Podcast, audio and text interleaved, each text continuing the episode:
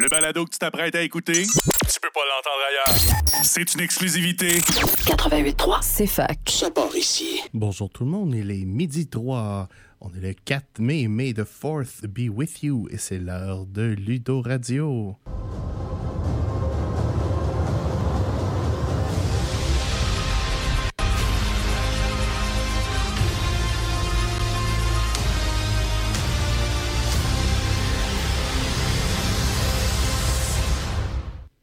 Ben oui, Al, aujourd'hui, This is de mai. C'est commencé. May the 4th, la journée de Star Wars. Ici Alexandre Bélanger avec euh, mon co-animateur Alexandre Racine et bienvenue à votre demi-heure hebdomadaire de discussion de jeux de société. Fait que ça va, Al? Ça va, à part les allergies dans le prélat, ça va. Eh, mais ça, c'est l'annonce du beau temps qui s'en vient. Oui, le pollen, les fleurs, les bourgeons qui éclatent. Plein de bonnes choses qui rappellent le printemps et, et- et qui active le système immunitaire. On a des petites annonces à faire comme d'habitude. On commence. Tu Veux-tu parler du prochain party du CGRSS? Ben oui, on a fait un pas pire party dimanche, mais il y en aura un autre pour ceux qui n'étaient pas là. En fait, euh, on va célébrer euh, le 24 juin, peu importe ce que vous voulez célébrer à cette date-là. On va le célébrer comme étant la fin de la mi-session pour plusieurs. Nous autres, on va faire un 24 heures qui va commencer le 23 en soirée, puis qui va finir euh, bon, à un moment donné. Là. À midi, à vrai dire. On commence à midi. On commence On à a midi. ajusté, on a ajusté. Et euh, ben, on a local à partir de midi, on peut euh, ajuster éventuellement. Et ben, la beauté de la chose, c'est que le 23 juin, c'est la journée de férié de la Saint-Jean pour à peu près tout le monde. Euh, parce que c'est un congé normalement qui est payé et euh, pas euh, payé et, et, et férié là. et c'est souvent c'est rapporté là au 23 là dépendamment là, de votre euh, votre votre employeur mais vérifiez vos conditions de travail Donc, très peu de personnes vont avoir une excuse pour ne pas être là. Tout le monde va pouvoir en profiter également. En effet, en effet. Euh, on a aussi la journée du personnel qui s'en vient le 31 mai.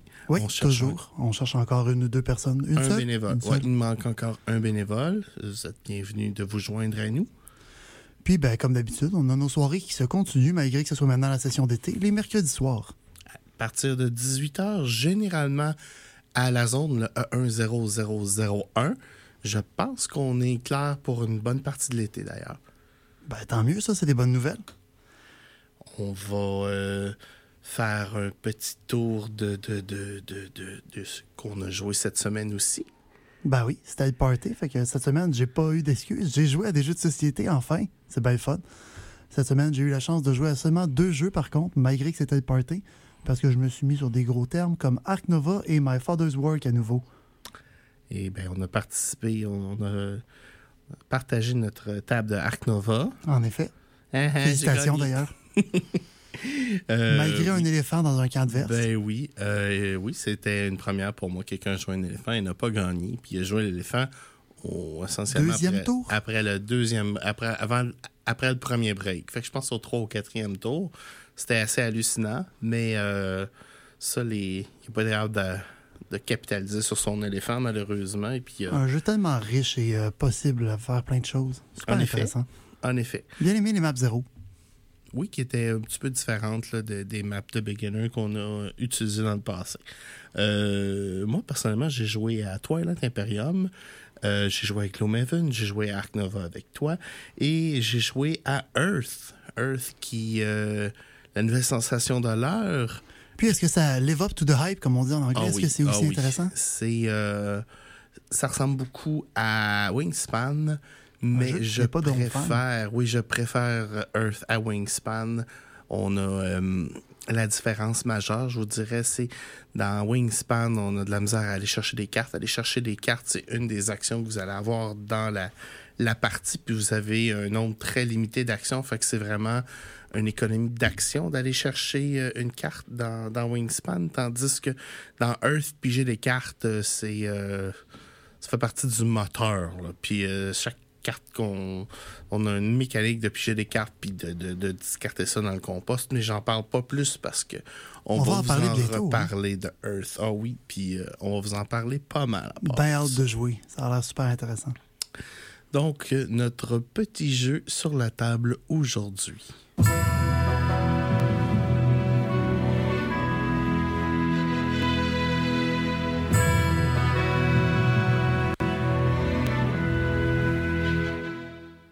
Ben oui, petit est en effet un bon choix de mots parce qu'aujourd'hui sur la table, on a euh, Small World version underground qui est celle qu'on a au club. Effectivement, Small World, si vous ne connaissez pas, c'est une série de jeux. C'est des jeux de conquête, généralement sous le thème médiéval fantastique. Et euh, c'est essentiellement, euh, je veux pas, j'aime pas le mot améritrash, mais c'est un jeu à l'américaine. Donc, euh, les joueurs qui s'affrontent là directement. La mécanique principale, effectivement, invoque euh, un combat entre les joueurs importants, mais contrairement à beaucoup de jeux de conquête, on n'est pas assis pour trois heures minimum. Et non, vraiment pas. Le principe de Small World, c'est qu'on est plusieurs joueurs sur une carte. La carte va varier en fonction du nombre de joueurs qu'on est. Et la carte, elle est trop petite. Donc, ça l'encourage le conflit. Euh, la dernière chose qu'on veut faire dans ce jeu-là, c'est se faire euh, un campement, une forteresse, là, puis de se, se défendre trop longtemps. Euh, et les mécaniques nous encouragent, nous découragent à faire cette stratégie-là. Oui, on est supposé s'étendre, s'étendre et éventuellement mourir et recommencer. Donc, on va commencer par le commencement. Soit- Small World, c'est un jeu de 2 à 5 joueurs qui a été produit par Days of Wonder, qui sont les mêmes euh, publishers que, euh, entre autres, euh, euh, Ticket to Ride, puis qui sont maintenant partie de leur- du conglomérat de, de, de Asmodée. Asmodee. Merci. Euh, Small World s'est fait en plusieurs saveurs. Il y a eu le premier qui était de base. Ensuite, on en a eu euh, celui-là, Underground, World of Warcraft, pour ceux qui sont intéressés, Sky Islands et d'autres encore? Il y a Realms aussi. Il y en a plusieurs autres. Euh, Des variantes avec des petites mécaniques de plus, de moins. Par Oui. exemple, celui qu'on a sur la table en ce moment apporte des artefacts qui sont pas dans le jeu de base. Effectivement. On va justement en parler un petit peu. Comment ça fonctionne à Small World, essentiellement, vous avez un choix au début de choisir six factions. Et les factions sont composées de deux tuiles qu'on va mélanger.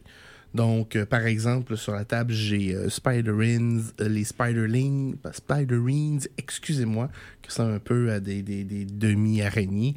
J'ai des gnomes, j'ai des momies, euh, j'ai des... euh, Mudmen, Des flammes, des kraken. Effectivement. Et chacune de ces tuiles-là va être pairée avec une deuxième tuile qu'on perd au hasard. Ces tuiles-là représentent des qualités ou des caractéristiques spéciales de votre race qui sont euh, acquéries au hasard, effectivement, qui peuvent être complémentaires ou complètement différentes à la race de base pour emmener une mécanique intéressante de plus, qui fait que c'est pas le kraken de cette game-ci qui est identique au kraken de la game précédente. Effectivement.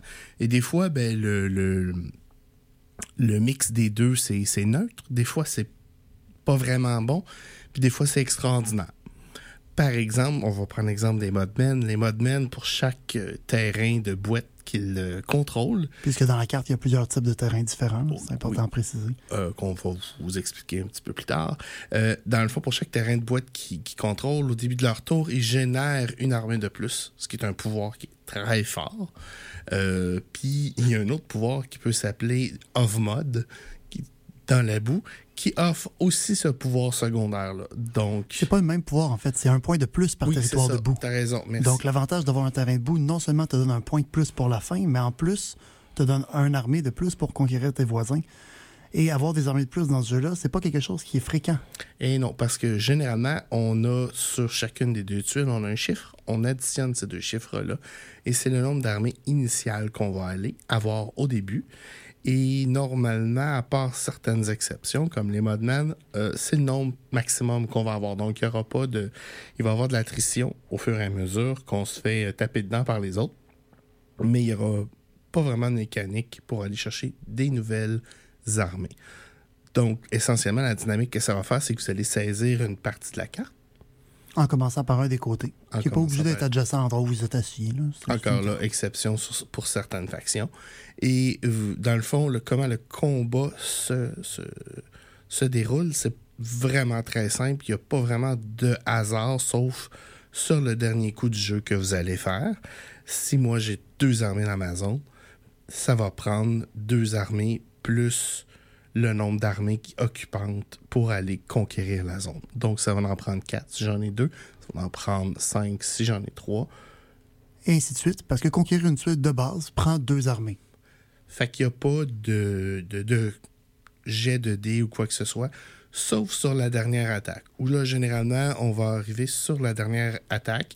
On va soit aller essayer d'aller prendre une zone vide ou euh, une zone qui est légèrement défendue. Puis là, on a un dé à 6 faces avec soit une, deux, trois armées ou trois côtés du dé qui sont blancs. Ces dés-là qu'on roule, ben ce dé-là, permet de rajouter la valeur roulée aux armées qui nous restent. Donc, supposons qu'il me restait juste trois armées, puis je voulais attaquer la case de Hal qui contenait deux troupes. Ça m'en prenait quatre pour le conquérir, en ce moment, j'en ai juste trois. Mais si sur le dé, je roule un ou plus, c'est comme si j'avais quatre, cinq ou six armées, ce qui est suffisant pour conquérir sa case. Donc, à ce moment-là, je vais pouvoir kicker ces deux armées en dehors de la case et prendre moi-même cette nouvelle case. Et là, à la fin de notre tour, en fonction du nombre de tuiles de, de terrain qu'on contrôle, on va marquer des points. Les points sont donnés par des petits jetons qu'on garde de, face cachée sur notre. Fait c'est difficile d'évaluer les points de l'adversaire si vous n'avez pas compté les points qu'il fait depuis le début. Je pense qu'on est rendu à l'heure de la pause. Donc, on va aller payer les billes et au retour, on va vous expliquer comment un tour se passe dans Small World.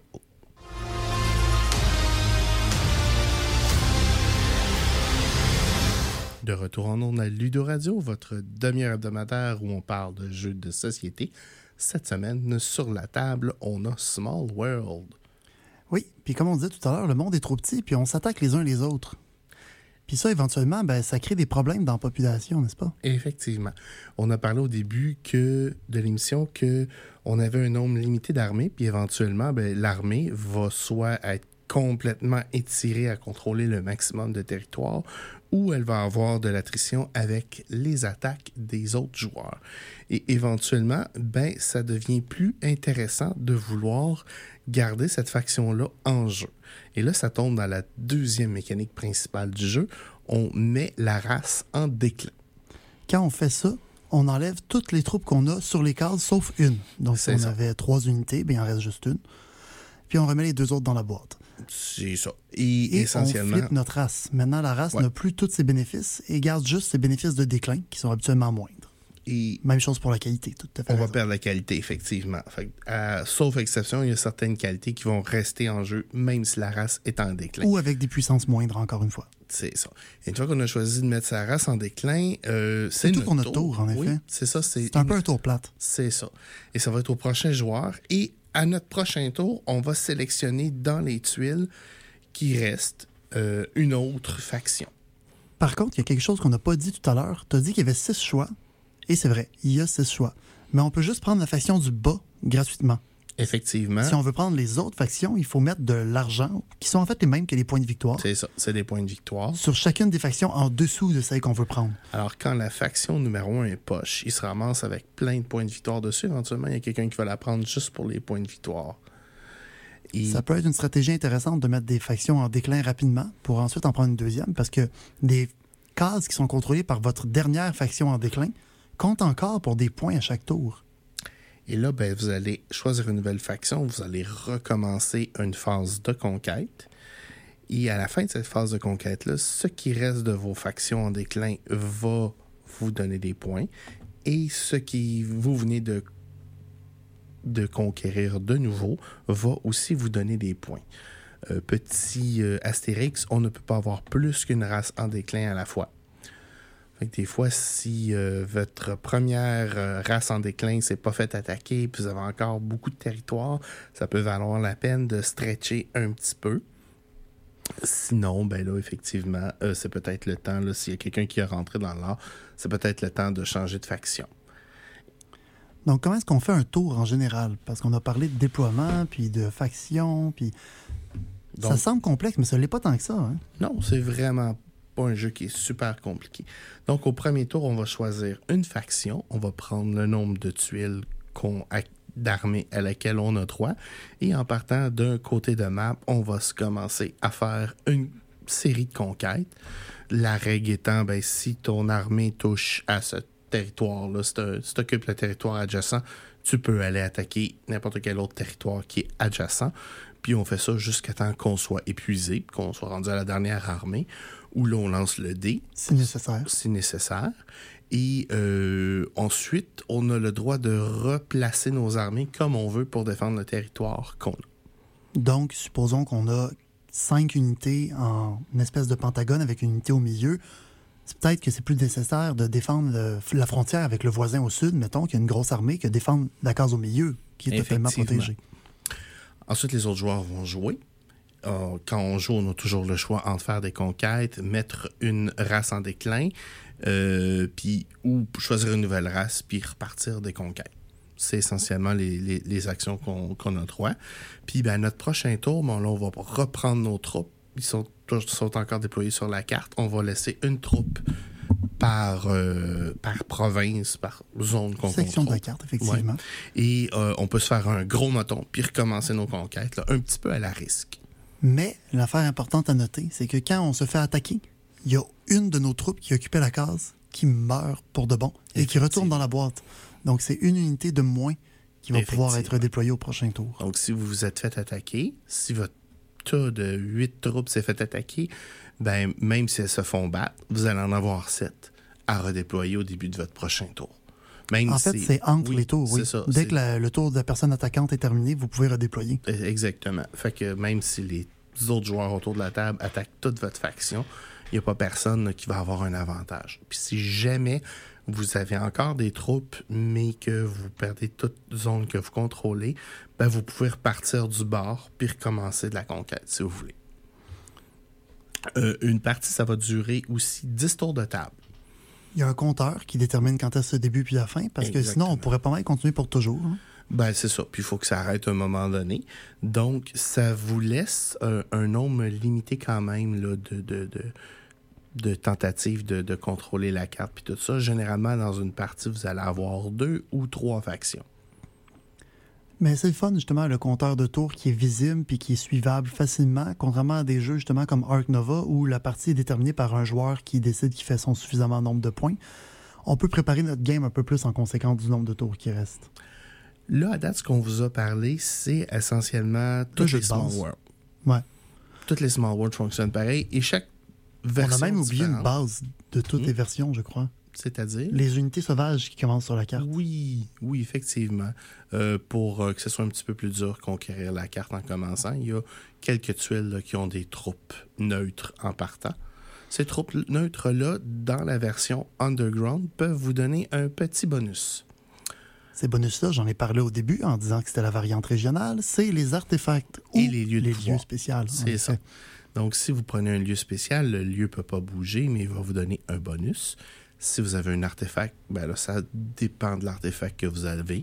Il y en a un qui est une épée magique qui vous donne des bonus de- de- à la conquête. Il y en a un qui est une grenade qui va permettre de convertir les troupes de votre adversaire en vos troupes. Il y a plein de petites variantes comme ça. On n'ira pas trop dans les détails parce que Mais il y a un guide très clair. En fait, les règles sont imprimées sur quatre cartons volontairement pour que chaque joueur puisse avoir le guide de tous les objets, de toutes les races et de toutes les qualités. ça m'amène à pourquoi j'aime le jeu. Ben oui, Premièrement, il est beau. Il est super beau. ben d'accord. Il est super bien rangé. Il y a un système de rangement A1 dedans. Ça, en tant que personne qui a un OCD de ranger ses jeux, c'est parfait. Eh oui, il y a des inserts, des carrés en plastique, il y a du rangement optimisé pour qu'il y ait des petites cases qui sortent de tous les côtés. C'est tellement bien fait, en effet. Qui est euh, relativement simple aussi, même si, euh, selon BGG, le crunch est quand même euh, plus élevé que ce que moi je lui donnerais. Toi, Alexandre, qu'est-ce que tu aimes dans ce jeu-là? Ben moi, je trouve que c'est vraiment fun que cette version-là est adaptée au nombre de joueurs, que la carte change en, de taille puis de variante de look puis des frontières différentes entre les milieux. Ça fait que si tu joué à deux puis tu rejoues à trois, tu vraiment pas l'impression de rejouer au même jeu. Effectivement. Euh, puis ben, la, la variante des tuiles qui, qui, qui vont donner des pouvoirs différents, tout ça, ça fait que ça donne une belle rejouabilité. Oui. Puis je suis bien d'accord avec toi que son crunch évalué à 2.59 selon BGG est un peu élevé. Moi, j'aurais plus tendance à lui donner un 2. 2.1 quelque chose. Ouais, mais quelque ouais, chose comme ça. définitivement pas au-dessus de 2.5. pas un jeu qui est difficile, c'est un jeu 8 ans et plus, là, on s'entend. Là. Euh, Bien apprécié d'ailleurs avec son 7.1 de notes sur BGG. Ça lui vaut une Ouais. note décente. Un overall ranking pour la version Underground à 5, 509e. Euh, moi, je vous dirais que si vous, vous avez un- un- des gens qui n'ont pas de problème avec les jeux plus compétitifs, c'est un beau petit jeu. C'est le fun à c'est le fun à jouer. C'est pas trop long. C'est maximum 90 minutes si vous êtes 5 puis que. Un peu d'indécision ouais, là-dedans. un petit peu d'in- d'in- d'indécision. Fait que c'est. Oui.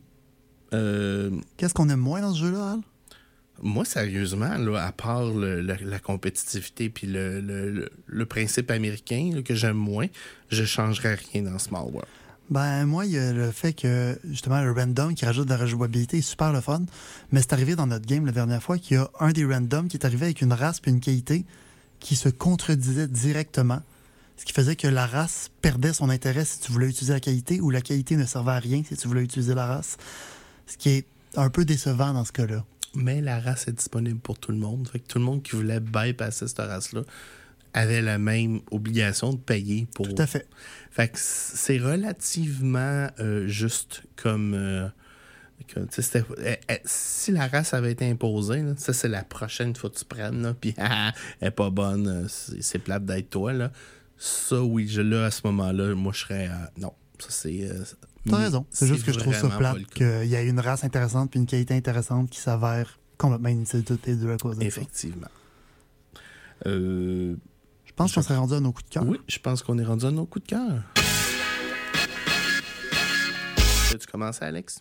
Ouais, ben euh, moi j'ai eu la chance de rejouer à Villainus, qui est un, un autre jeu compétitif, 100% compétitif.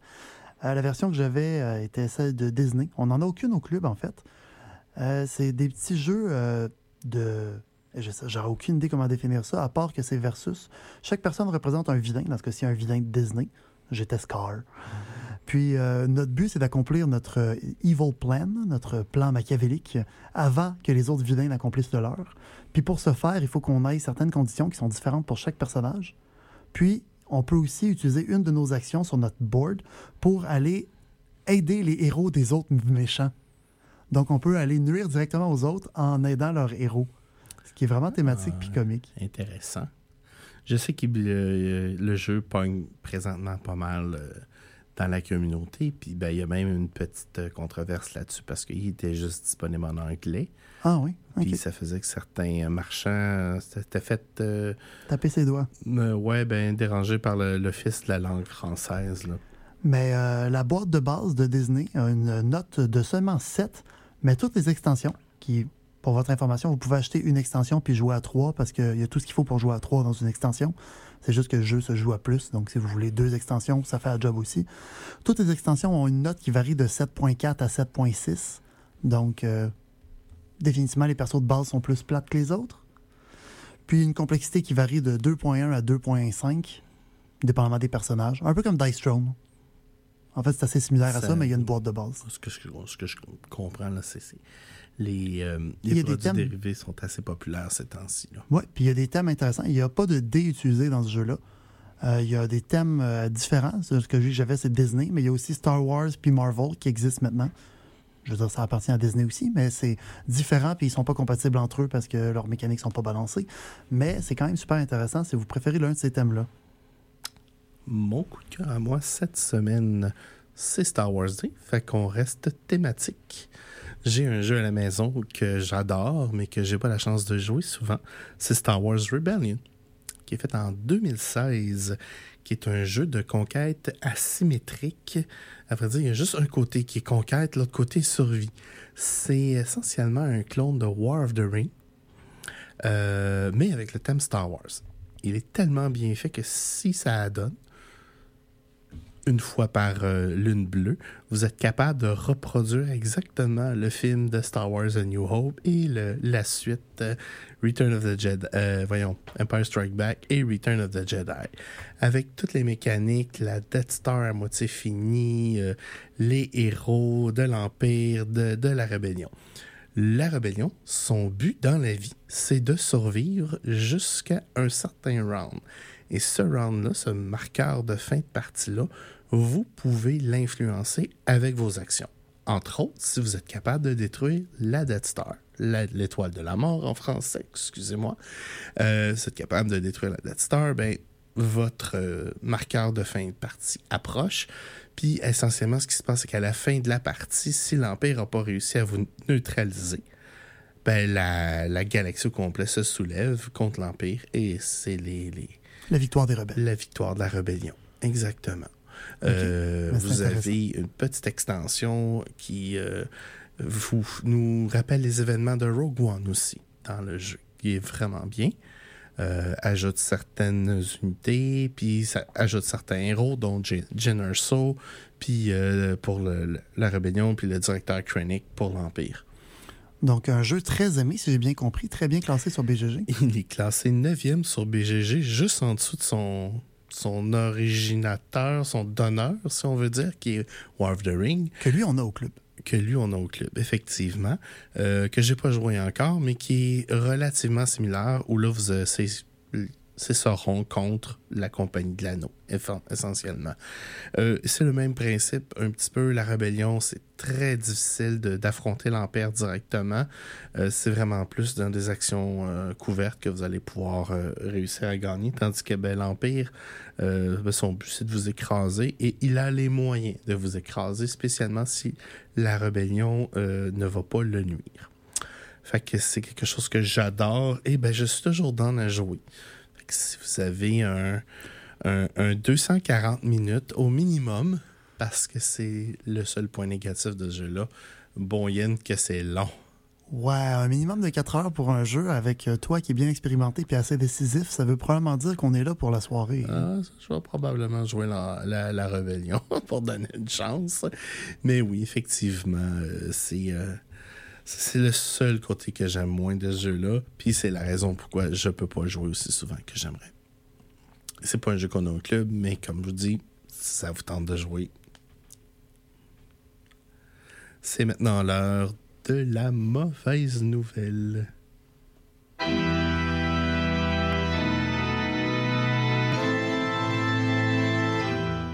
C'est quoi la mauvaise nouvelle, Alex? Ben demain, ça va être The Return of the Fifth, puis euh, aujourd'hui, l'émission est finie. Return of the Fifth.